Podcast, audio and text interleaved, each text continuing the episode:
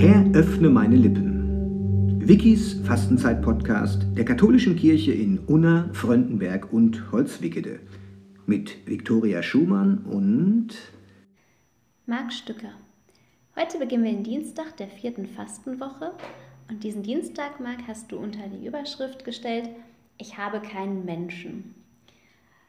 Du wirst uns gleich erzählen, wie du darauf gekommen bist. Ähm, mein erster Gedanke war, es ist eine sehr, ich finde es eine sehr krasse Aussage, weil ähm, ich, wenn ich an mein Leben denke, würde ich jetzt erstmal sagen, da gibt es Menschen, die für mich da sind, mit denen ich, denen ich mich auch anvertrauen kann. Da denke ich in erster Linie an meine Familie, an meine zwei besten Freunde.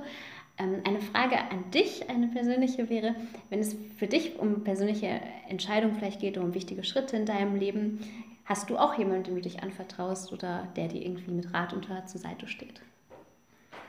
Ja, Gott sei Dank ist das bis jetzt immer so gewesen, dass ich äh, Menschen fragen konnte um ihren Rat, um ihre Begleitung, auch in so kritischen Lebenssituationen.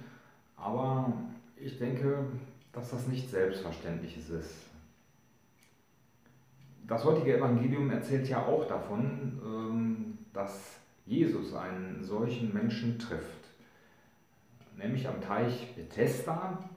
Und dieser Mann war schon, so sagt das Evangelium, 38 Jahre gelähmt. Und mit vielen anderen Kranken war er täglich an diesem Teich.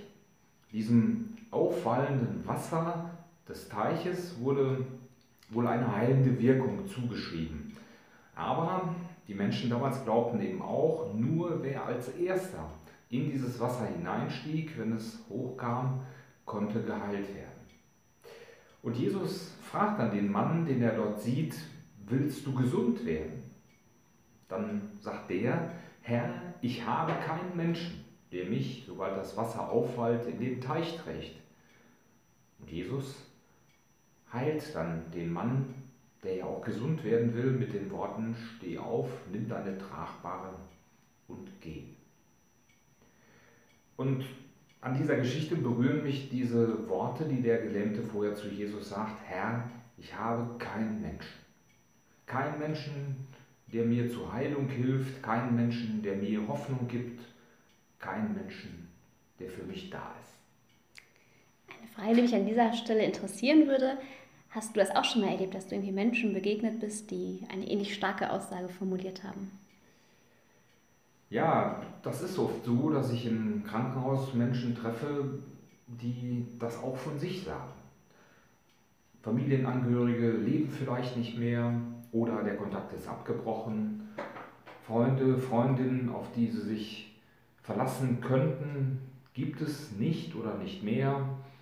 Viele haben auch ein zurückgezogenes Leben geführt und dann auf einmal in so einer Phase der Krankheit oder auch kurz vor dem Sterben, da spüren sie auf einmal deutlich, ich habe gar keinen Menschen. Da ist keiner, der sich um mich kümmert, dem mein Heil, von Heilung will ich gar nicht mal reden, dem mein Heil am Herzen liegt.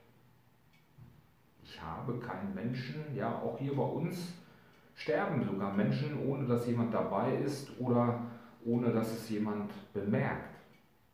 Umso wichtiger sind für mich alle die, die Menschen, ob zu Hause, im Pflegeheim oder auch im Krankenhaus, besuchen, die ihnen ihr Ohr, ihr Herz öffnen, die ihnen so wie Jesus dem Gelähmten da am Teich Bethesda zeigen, du bist kostbar und wertvoll, du bist ein von Gott geliebter Mensch.